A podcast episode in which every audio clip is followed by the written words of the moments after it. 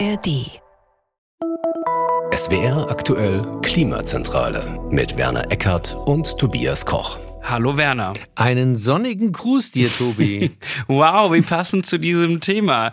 Werner, mir ist aufgefallen, ich weiß gar nicht, wie du wohnst. Ich habe weder deinen Weinkeller noch dein Hausdach jemals ja. gesehen. Der Weinkeller interessiert mich privat, das Hausdach heute quasi beruflich. Was finde ich auf dem Dach? Ziegel.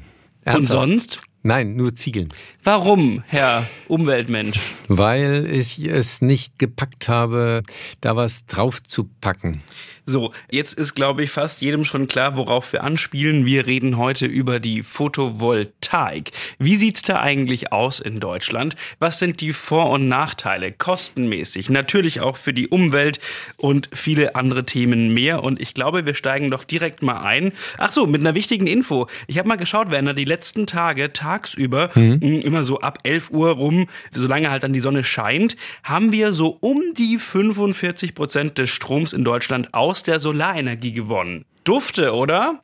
Oh, das ist schon eine Menge Holz. Aber der Mittag alleine macht noch keine, wie heißt es, eine Schwalbe macht noch keinen Frühling. Genau, der Mittag macht noch keine Stromversorgung. ja, ich wollte halt einfach ist, mal positiv sein. Du hast, du hast total recht. Und wenn man sich das anguckt, das ist ja sehr äh, instruktiv. Das kann man bei Smart oder bei Energy Charts oder Agorameter, kann man sich ja diese Verlaufskurven angucken, was da, wie viel Strom produziert. Mhm. Und das sind echte spitze Höcker, die da mittags in die Höhe ragen Tagen, wenn die Solarenergie richtig zuschlägt. Das ist schon doll und wir hatten ja einen sehr sonnigen Juni. Klar merkt man das. So, ich bleibe noch so positiv. Eigentlich wollen wir das Ganze auch noch verdreifachen bis 2030, mhm. die in Deutschland installierte Leistung. Wenn man das jetzt mal hochrechnet und dann denkt, dass wir das noch speichern könnten, boah, ist die Photovoltaik an sich gut. Ich sage aber an sich, denn erstmal schauen wir mal, wie es generell aussieht. Also man kann schon mal festhalten, die Photovoltaikleistung in Deutschland, die wächst. Wenn man sich die Bruttostromerzeugung anschaut nach Energieträgern, dann haben wir von 2021 auf 22 2 Prozent mehr Stromerzeugung durch PV gehabt. Aber Insgesamt knapp 11 Prozent. Hm, genau, wir haben jetzt 11,7 in 22 insgesamt gehabt. Das Spannende ist, dass natürlich diese Jahresvergleiche schwierig sind, weil wir wissen, dass Wind und Sonne sind unregelmäßig, auch zwischen den Jahren unregelmäßig. Mhm. Also in diesem Jahr ist die Ausbeute bei gleicher Anlagenzahl, wenn es nur die gleiche Anlagenzahl wäre, äh, deutlich höher als im vergangenen Jahr noch. So ist es. Wenn man das mal noch einordnet mit den anderen Erneuerbaren, mhm. vor allem eben mit Windkraft. Windkraft machte 22 Prozent aus, knapp. Biomasse 8, also die Photovoltaik. Ja, du säufst. Nee, ich, ja. ich glaube, das war für mich der spannendste Punkt überhaupt. Ich hätte noch vor zehn Jahren, 15 Jahren Stein und Bein geschworen, dass es in Deutschland nicht nennenswert wird mit dieser Solarenergie, weil ähm, wir halt ja nicht so von der Sonne verwöhnt sind wie äh, Nordafrika. Aber ähm, mhm. Fakt ist, und du hast das eben gesagt, wir sind schon bei etwa der Hälfte der eingespeisten Leistung gegenüber Wind. Also Wind ist nur noch doppelt so wichtig, in Anführungszeichen, äh, für die faktische Stromversorgung wie Solar. Und ähm, das macht deutlich, dass da etwas gewachsen gewachsen ist und zwar Richtig. Ich frage mich übrigens auch, liegt das nicht auch am Preis? Also jetzt mhm. schieben wir heute mal ganz kurz die Umwelt nach hinten und reden mal darüber, wie Photovoltaik eigentlich preislich aussieht. Und mir ist aufgefallen, die ist wirklich günstig. Die ist wirklich günstig. Die letzten Zahlen, die ich gefunden habe, sind vom Juni 2021 vom Fraunhofer ISE äh, oder ISE, also vom Fraunhofer Institut für Solare Energiesysteme.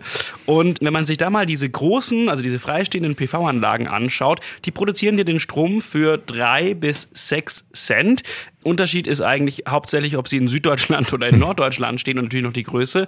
In Süddeutschland sind sie dann günstiger, weil mehr Sonne. Und wenn man das mal vergleicht mit Wind, Onshore liegt der bei 4 bis 8 Cent, Offshore bei 7 bis 12 Cent. Also PV-Anlagen sind sehr, sehr günstig.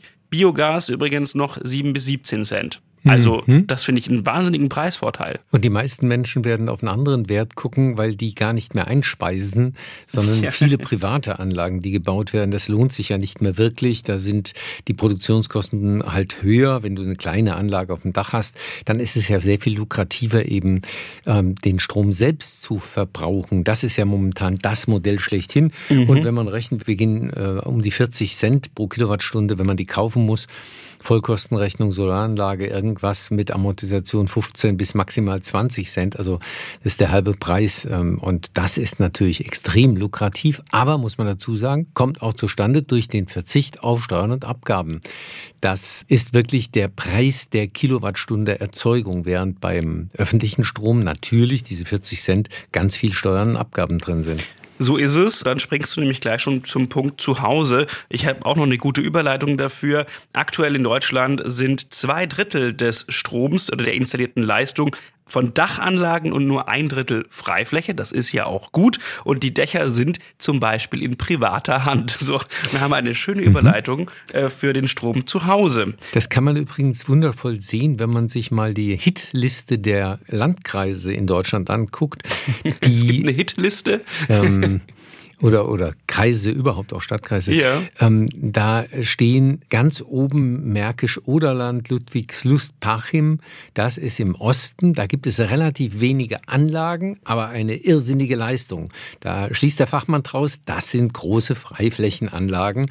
Die sind also vorne einfach, ähm, aber äh, dann kommen ganz viele bayerische Landkreise und Bayern ist bei Solar vorne mhm. und da sieht man an der Zahl der Anlagen ganz viele Anlagen, ordentlich Leistung, aber vor allen Dingen über die schiere Zahl. Das ist Ansbach, Passau, Landshut. Da werden irrsinnig oder wurden in den vergangenen zwei Jahrzehnten irrsinnig viele private Anlagen auf dem Dach gebaut. Mhm. Diese Selbstversorgung, du hast vorhin schon gesagt, ist ja relativ lukrativ. Ne? Mhm. Also irgendwo zwischen 5 und 11 Cent, wenn ich keinen Batteriespeicher habe. Habe ich den, dann können es 7 bis auch sogar 19 Cent werden. Das sind immer so große Bandbreiten. Eben. Aber das ist immer noch deutlich, deutlich weniger als meine. Jetzt mittlerweile übrigens seit 1. Juli wieder 39 Cent pro Kilowattstunde. Aber dann frage ich mich halt immer noch, wenn ich jetzt durch Stuttgart laufe und ich schaue auf die Hausdächer, da kann ich es mir noch erklären. Das sind eben mehrere Eigentümer mhm. pro Haus oder eben ein Vermieter, der das an mehrere Parteien vermietet. Da ist das Dach oft noch leer. Aber ich verstehe es zum Beispiel in meiner durchaus gar nicht mal so unwohlhabenden Heimatgemeinde nicht. Da steht dann vielleicht das neue Auto äh, vor der Tür, aber die Dächer sind noch relativ leer. Und da blicke ich immer ein bisschen mit Unverständnis auf so ein Dach. Ja, äh, das kann äh, Gründe haben. Zum Beispiel, ich müsste zwei bis drei große alte Bäume wegnehmen wenn ich auch nur halbwegs vernünftig irgendwo eine Solaranlage drauf platzieren wollte. Das sind manchmal so Überlegungen, die man dann halt hat. Da möchte ich kurz einhaken. Ganz viele dieser Häuser, die ich jetzt gerade im Kopf habe bei mir zu Hause, aus einem Steingarten, Werner, kannst du keinen Baum entnehmen. Ich müsste es aber zu Hause, ich habe auch keinen Steingarten. So, dann hast du dir jetzt auch erfolgreich rausgeredet, warum du keine genau. Photovoltaikanlage hast. Was noch ich nicht. Noch ja. nicht hast. Was ich ganz interessant fand, war, das ist eine Studie vom Potsdam Institut für Klimafolgenforschung, ist schon zwei Jahre alt, wurde, glaube ich, in den USA gemacht. Die haben herausgefunden, dass sich die Entscheidung, eine Photovoltaikanlage zu holen, zu Hause, wohl nach dem Umfeld richtet. Ja. Also wirklich dieses, je mehr man das in der Umgebung direkt hat und beim Nachbar sieht, desto mehr möchte man das auch haben. Das ist das beste Marketing, was man wohl machen kann, wenn man die Nachbarn anspornen möchte. Ja, das ist ähm, so Tribing, also äh, Stammbildung sozusagen. Man gehört dann dazu. Ja? Mhm. Wenn, wenn die ganze Nachbarschaft es hat. Äh, momentan findet das wieder statt, nämlich war eine Welle, weil sehr viele Menschen, nachdem jetzt diese Heizungsdebatte äh, losgegangen ist, über Wärmepumpen nachdenken oder auch welche bestellen und quasi im Schlepptau automatisch Solaranlagen aufs Dach tun, damit sie dann auch den Strom zum Betrieb dieser Wärmepumpen zum Teil jedenfalls über die Solaranlage einspeisen können. Also da geht wieder so eine Runde von Nachbarschaftsbeäugen und Nachmachen los. So, nachdem wir schon über den Preis gesprochen haben, der ja äußerst attraktiv ist, vielleicht als Umwelt- und Klimapodcast auch mal die Frage, ja, wie sieht's denn aus mit der Umwelt? Also wann mhm. lohnt sich sozusagen so eine Anlage für für die Umwelt und wie ist da eigentlich die Ökobilanz. Das Schöne ist schon mal, während der Nutzung dieser Anlage entstehen keinerlei Emissionen, aber natürlich bei der Herstellung. Da hat sich zuletzt das Umweltbundesamt 2021 eine Ökobilanz erstellen lassen und zwar wirklich auch alles berücksichtigt, ne? also den Lebenszyklus und nicht nur die Module, hm. sondern auch Wechselrichter, Gestelle, Kabel und so weiter. Das ist auch wieder erstens viel Zahlen, ich versuche es kurz zu machen und zweitens eine größere Bandbreite. Also irgendwo zwischen 40 und 60 Gramm CO2 pro Kilowattstunde. Deutlich weniger übrigens in Südeuropa, weil einfach mehr Sonne da ist. Wenn das Ganze aber in Europa gefertigt werden würde, wäre das noch besser, weil die meisten Module kommen halt aus China, der Transport macht nicht so viel aus, aber eben der Kohlestrom, der im Netz ist bei den Chinesen und bei der Herstellung, und der schlägt ordentlich zu Buche. Da könnte man noch mal bis zu 40 Prozent sparen, sagt das Fraunhofer ISE, wenn das Ganze in Europa äh, gefertigt werden würde. Dann ist noch die Sache, was für eine Anlage habe ich? Habe ich die aktuell noch am häufigsten verbaute, also die polykristalline oder multikristalline PV-Anlagen, oder habe ich schon dünnere Anlagen, also Cadmium-Tellurid zum Beispiel. Also das geht nämlich richtig runter. Man kann da echt runtergehen auf 20 Gramm pro Kilowattstunde. Und das ist im Vergleich richtig, richtig gut. Vor allem natürlich mit Gas oder Kohle, aber auch mit Wasserkraft 23 Gramm, Windkraft 18 Gramm. Da hat sich einiges getan in den letzten Jahren. Das sind super Zahlen. Danke dafür. Ähm, das äh, zeigt auf der einen Seite, es gibt keine Energieversorgung, die, wenn man es gesamtbilanziert, für Umme zu haben wäre, auch nicht Umme Umweltkosten. Mhm. Und auf der anderen Seite eben, Solar ist nach wie vor auf der Lernkurve noch unterwegs. Das heißt, das ist keine Technik, die an ihrem Ende angekommen ist. Das sind immer noch Verbesserungen beachtlichen Ausmaßes mhm. möglich. Also reife Technologien, ja, wie, wie das Verbrennungsauto. Da äh, tut sich nicht mehr viel bei der Entwicklung. Die Fortschritte sind da, was den Motor betrifft, äh, minimal. Aber bei solchen Technologien ist echt noch Musik drin. Ja, wenn man vor allem diese Bandbreite anschaut. Ne? Also ich ja, rede ja. hier von 43 bis 63, aber wenn man schon auf ganz dünne moderne Anlagen mhm. schaut, kann man das irgendwie auf 20 Gramm, um die 20 Gramm runterbringen. Und äh, weitere Anlagen, das habe ich noch gar nicht mal mehr ausgesprochen, weil ich sie gar nicht aussprechen kann, wie die Kupfer, Indium, Gallium, Diselenit, CIGS-Anlagen. Aber gut. Ähm, da wissen wir auch beide, glaube ich, jetzt aus dem Stand nicht, was das ist. Genau, so. Ich weiß, es ist sehr, sehr dünn und äh, noch nicht so häufig verbaut. Ja. So, ja, und dann ist ja die Frage, also ab wann lohnt sich's für die Umwelt? Das wäre dann die Energy Payback Time, sprich ab wann bringen sie mehr Energie, als die Herstellung äh, benötigt hat und da auch wieder je nach Anlage irgendwas zwischen 0,9 und bis zu, das ist wirklich das äußerste Außen, zwei Jahre. Ähm, in Südeuropa sind die Werte zum Beispiel auch nochmal deutlich besser. Wenn man mal denkt, dass die meisten Hersteller allein schon heute eine Garantie von 25 bis 30 Jahren auf die Module geben, in der Praxis laufen sie noch länger, sind halt, egal ob es jetzt ein Jahr ist oder knapp zwei, gar nichts, ne? Ja, eben. Also insofern ähm, lohnen tut es allemal und sinnvoll ist es allemal. Es gibt keine Energie für Umme, aber das ist eine extrem umweltfreundliche. So ist es. Jetzt äh, kommt vielleicht, ich will mal einen Nachteil einwerfen. Der einzige Nachteil, der mir sofort einfällt, ist natürlich dann die Fläche. Aber da kann man ja auch gleich entkräften und sagen, ja, dann pack's halt aufs Dach. Dachfläche haben wir genug. Genau. Das finde ich eine spannende Debatte. Ähm wenn über Flächen geredet wird, da geht es ja meistens dann um Ackerflächen, also um die Flächenkonkurrenz. Nach dem Motto, die großen Anlagen kommen dahin, wo eigentlich ja auch Nahrungsmittel erzeugt werden mhm. könnten. Da muss man aber sehen, dass wir in Deutschland uns 1,3 Millionen Hektar, glaube ich, Energiemais leisten. Mhm. Und das bedeutet, da machen wir Biogas draus, Wärme und Strom. Wenn man eine Fläche nutzt, kann man mit Solarenergie auf der gleichen Fläche mindestens 20 bis 30 Mal so viel Energie ernten wie mit Biomais. Das bedeutet, da haben wir kein Problem mit der Fläche, wenn wir Biomais anbauen, aber wir haben ein Problem, Solaranlagen da drauf zu stellen. da stimmt irgendwas nicht. Übrigens bei Windanlagen ist das nochmal äh, doppelt so viel wie bei Solar. Die Effizienz spricht einfach dafür, Flächen eher für Solaranlagen zu nutzen als für Biomais. Der hat zwar andere Vorteile, Biogasanlagen könnte man prima fahren. Ich glaube, wir haben eine Folge zu Biogasanlagen im Repertoire, lohnt sich mal reinzuhören, was da alles in Deutschland schief läuft und besser laufen könnte. Aber das ist die nackte Wahrheit und deswegen ist für mich diese Debatte um die Flächen ein vorgeschobenes Ding. Mich stört da das Entweder-Oder. Warum ja. denn Biomais oder die Photovoltaikanlage? Weil wir, weil wir ja noch essen wollen und weil wir die Nahrungsmittelpreise ne, Werner, Agri-Photovoltaik, hallo, hallo, ich ja. bitte dich. Also, ja. was ist Agri-Photovoltaik? Man kann doch die Fläche gleichzeitig nutzen. Zum einen für Landwirtschaft, zum anderen für die Stromproduktion. Denn, also das funktioniert so, man hat zum Beispiel Solarmodule als Dach auf einem, sagen wir jetzt mal, Weizenfeld und der Weizen wächst darunter und man kommt da auch, das ist so hoch, dass man mit allen Gerätschaften auch durchfahren kann. Vielleicht ist Weizen unattraktiv. Ich mache mal ein gutes Beispiel für die Deutschen und ihre Liebe zum Bier. Erst vor ein paar Tagen ist in Bayern die erste Hopfen Agri-Photovoltaikanlage eingeweiht worden. Das ist ein Projekt, wissenschaftlich betreut auch vom Fraunhofer Institut. Und das ist auch mit Blick auf den Klimawandel sehr, sehr vorteilhaft, denn die Module spenden je nach Aufbau auch Schatten. Also ne, der Bewässerungsbedarf sinkt, weil weniger Verdunstung da ist. Und man kann damit wohl auch Ernteausfälle reduzieren, denn diese Module schützen auch vor Hagel. Oder kurz zu sagen, Hopfen und Malz, Photovoltaik erhalt.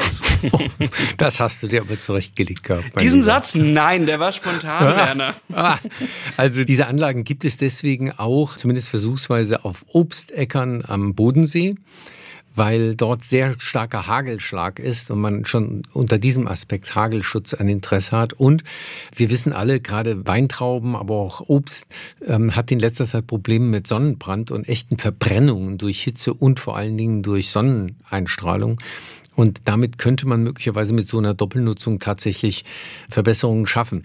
Das ist etwas, wo ich sage, ja, das muss man unbedingt ausprobieren. Es ist aber momentan nicht in der Phase, wo das von selbst funktionieren würde. Mhm. Zu teuer, die Aufständerung ist relativ aufwendig, das muss ja alles auch halten.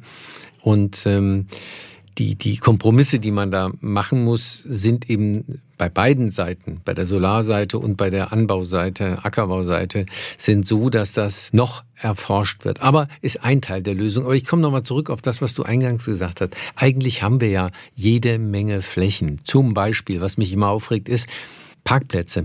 Mhm. Irrsinnige Massen an Firmenparkplätzen und sonst irgendwas. Da stehen die Autos in der prallen Sonne. Das wäre für die Autos angenehmer und man könnte so Elektroautos sogar direkt betanken, sozusagen, wenn man da oben drüber einfach Solaranlagen machen würde. Doppelnutzung, ohne dass man großen Aufwand treiben muss. Und all das ist ja teilweise jetzt auch in den Bundesländern ja vorgesehen. Pflichten, zum Beispiel überdachte Stellplätze in Baden-Württemberg. Ab 35 mhm. Stellplätze müssen die eben seit äh, vergangenem Jahr schon eine Photovoltaikanlage installieren. Das ist zumindest ein Einstieg. Gibt auch noch weitere Pilotprojekte, zum Beispiel die Autobahn. Oh, zu ja. äh, überdachen quasi mit Photovoltaikanlagen. Also versiegelte Fläche haben wir genug in Deutschland und Dächer hätten wir auch genug. Also ich glaube, da ist noch viel Musik drin. Du hast vorhin gesagt, wir stehen da ja auch noch irgendwie nicht am Anfang, aber da ist noch sehr viel Entwicklungspotenzial da, das man nutzen kann. Denn ich finde übrigens noch weitere Vorteile, wenn man immer Windkraftgegner hört, dann heißt ja, die machen äh, Lautstärke, die haben Schattenemissionen. All das fällt ja bei so einer Photovoltaikanlage weg. Sie sieht nicht mal, sie sieht nicht mal schlecht aus auf dem Dach. Man kann nicht mal sagen, sie verschandelt die Landschaft, weil Dachziegel sind jetzt auch nicht so viel schöner. Also Und es gibt übrigens, weil du das sagst, es gibt sogar für denkmalgeschützte Häuser angepasste Dachziegel. Etwa hat äh, die italienische Altertumsbehörde ein Dachziegel entwickeln lassen für Gebäude zum Beispiel in Pompeji, also in einer Ausgrabungsstätte, mhm. wo man eben die, die Verwaltungsgebäude im Umfeld nicht ähm, so technisch aussehen lassen wollte. Und da hat man tatsächlich diese uralten, wirkenden Mönche und Nonne Dachdeckungen, so Halbschalen, die aufeinandergelegt werden, äh, nacharbeiten lassen mit Solaranteil. Mhm. Die sind nicht pro Quadratmeter nicht ganz so effizient wie eine moderne Anlage, aber das geht. Und ähm, das zeigt auch, dass da optisch noch eine Menge äh, zu machen wäre. Man könnte also sehr wohl auch ganz andere Formen als diese Standardmodule da oben drauf bringen. Das lohnt sich sogar. Unter Umständen Dachziegel äh, gibt es für Normalhäuser auch äh, zu verwenden. Wenn man neu baut, ist der Aufwand vergleichsweise gering. So, ich merke schon, wir haben heute eine sehr positive Folge. Ich würde gerne etwas einbringen, was vielleicht noch negativ sein könnte, aber auch positiv. Würde man nämlich auch noch mal auf das Recycling gucken von den Anlagen. Wichtiger Punkt, Umweltverbände, naja, manche schlagen schon auch ein bisschen Alarm und sagen, Leute, da kommt dann auch irgendwann, spätestens 2030, eine Riesenwelle an, ich nenne es jetzt mal Elektroschrott auf uns zu. Man könnte auch sagen Wertstoff auf uns zu. Wenn Recycling in dem Bereich übrigens richtig gut funktionieren würde, dann wären die vorher genannten CO2-Werte nochmal niedriger. Denn an sich steckt ja in so einem Solarmodul unglaublich viel Gutes drin. Sag was man, ja, was man heute schon zum Beispiel macht, ist einfach, also heute kann man sich das Aluminium schnappen vom Rahmen, das Kupfer aus Kabeln mhm. und das im Glas kann man noch Glaswolle äh, verarbeiten, wenn man da noch andere Stoffe beimischt. Also da ist ein bisschen was da. Es gibt keinen Gebrauchtmarkt, auch wenn jetzt zum Beispiel so eine große Flächenanlage sagt, naja, für uns, da kommt jetzt nicht mehr so viel Strom bei rum, aber man könnte auch einfach sagen, dann zimmer ich mir das halt, sagen wir mal, auf die Garage. Also einen Gebrauchtmarkt zu etablieren, wäre eine Idee. Mhm. Und jetzt, was ich aber wirklich interessant finde, das BMU, also das Bundesministerium für Umwelt, hat 2018 knapp 8000 Tonnen erfasst, also Müll in Anführungszeichen durch PV-Module. Das ist übrigens nicht mal ein Prozent äh, des Elektroschrotts in Deutschland.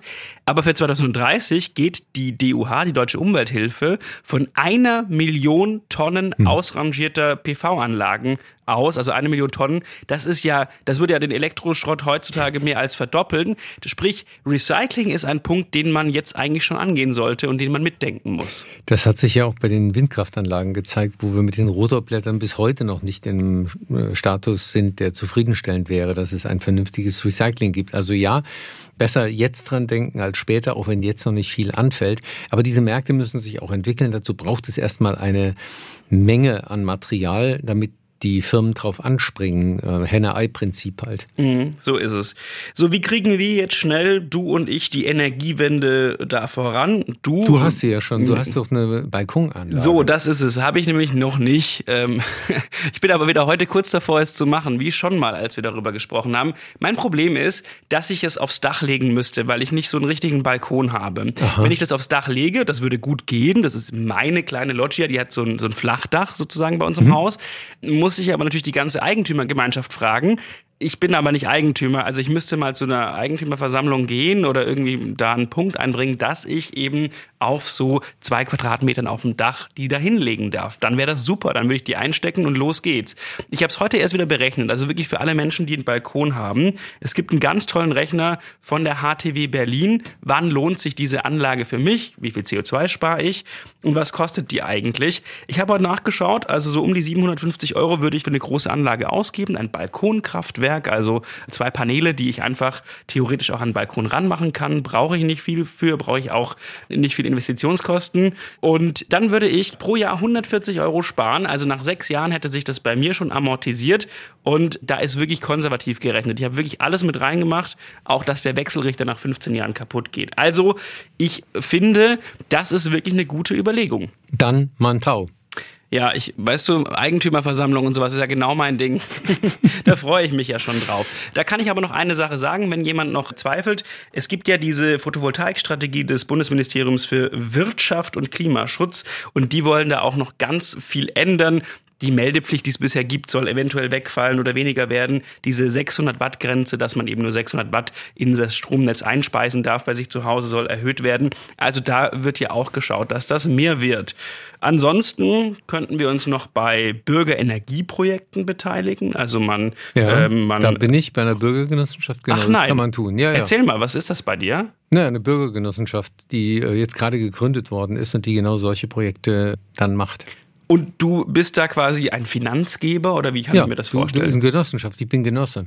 Okay, das heißt, du gibst quasi Geld, damit irgendwo ähm, Solar entweder auf Dächer ja. kommt oder auf ja. die Fläche kommt. Ja. Und du kriegst dann ein bisschen was zurück. Ich habe geschaut, es gibt mehrere in Deutschland, auch in Städten. Das finde ich sehr schön. Dann, Bei uns ist das auch eine kommunale, ja. Äh, und dann äh, kriegt man da eigentlich gar keine schlechte Rendite. Der BWLer in mir sagt, das ist eine sehr, sehr gute Anlage, zumindest von der Rendite her. Ich kann jetzt nichts über das Risiko sagen, aber äh, man tut ja auch was Gutes damit. Ne? Das war der Sinn der Sache.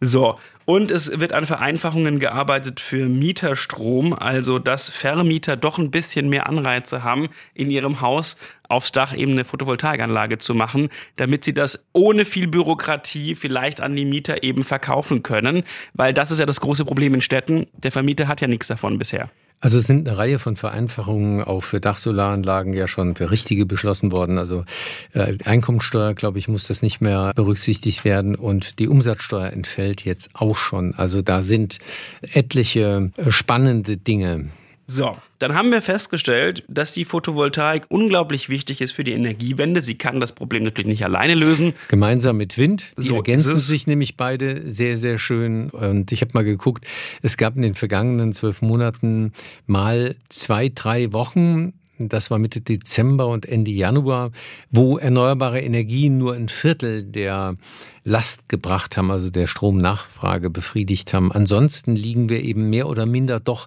sehr dicht um die 50 Prozent, das ist der Jahresschnitt, herum. Und das zeigt, ja, die fluktuieren, diese Energien, aber gemeinsam mit äh, Biogas- und Laufwasserkraftwerken sind sie in einer Schwankungsbreite, die nicht von 0 bis 100 geht, sondern das ist eine durchaus interessante Schwankungsbreite. Das ist der Klassiker, diese Dunkelflaute Ja. eben im Dezember und Januar. Darum brauchen wir auch dann die Speichertechnologien, ohne die Absolut. wird es auch nicht gehen. Aber ich glaube, heute kann man mal sagen, ein duftes Ding, was günstig und unglaublich CO2-arm Strom erzeugt und was man theoretisch auf so viele frei verfügbare Flächen schon machen könnte, ohne dass man dafür irgendwie in die Natur oder in die Landwirtschaft eingreifen müsste. Also los geht's. Ich fange auch an. Ich gehe zu dieser Eigentümerversammlung. Auf dass uns ein Licht aufgehe. So ist es. Werner, bis zum nächsten Mal. Bis zum nächsten Mal.